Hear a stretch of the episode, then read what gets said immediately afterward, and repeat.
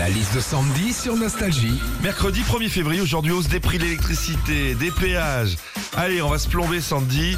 Tu nous as trouvé la liste des choses qui vont nous mettre de bonne humeur aujourd'hui. Eh oui, et pour ça, j'ai trouvé un site qui s'appelle Le Petit Coach sur Internet et qui donne une trentaine de trucs à faire. Alors déjà, ils disent qu'il faut, je cite, faire le plein de câlins, alors à son partenaire, à ses enfants ou ses animaux de compagnie.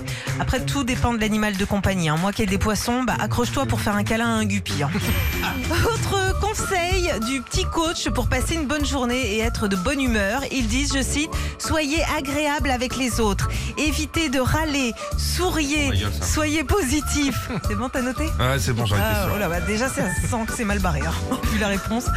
Enfin, pour être de bonne humeur, le petit coach nous conseille de toujours trouver un côté positif à chaque chose négative. Exemple, aujourd'hui, on nous annonce une augmentation du prix des péages de 5% due à l'inflation. Mais le côté positif dans tout ça, c'est que le prix du sandwich triangle sur l'autoroute, lui, il va pas bouger. Ah. Ce sera toujours une blinde. hein. Retrouvez Philippe et Sandy, 6h-9h sur Nostalgie.